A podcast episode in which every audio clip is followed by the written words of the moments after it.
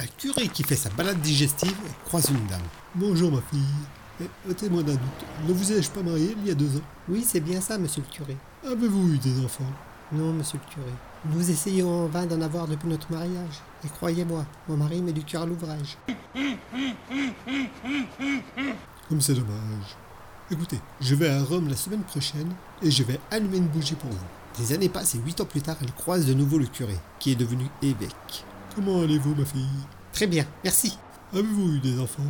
Oh que oui, j'ai eu trois paires de jumeaux, quatre filles en plus, soit au total dix enfants. Oh, mais c'est merveilleux, ça, dites-moi. Je vois que ma petite bougie a eu son petit effet. Et votre mari, comment va-t-il?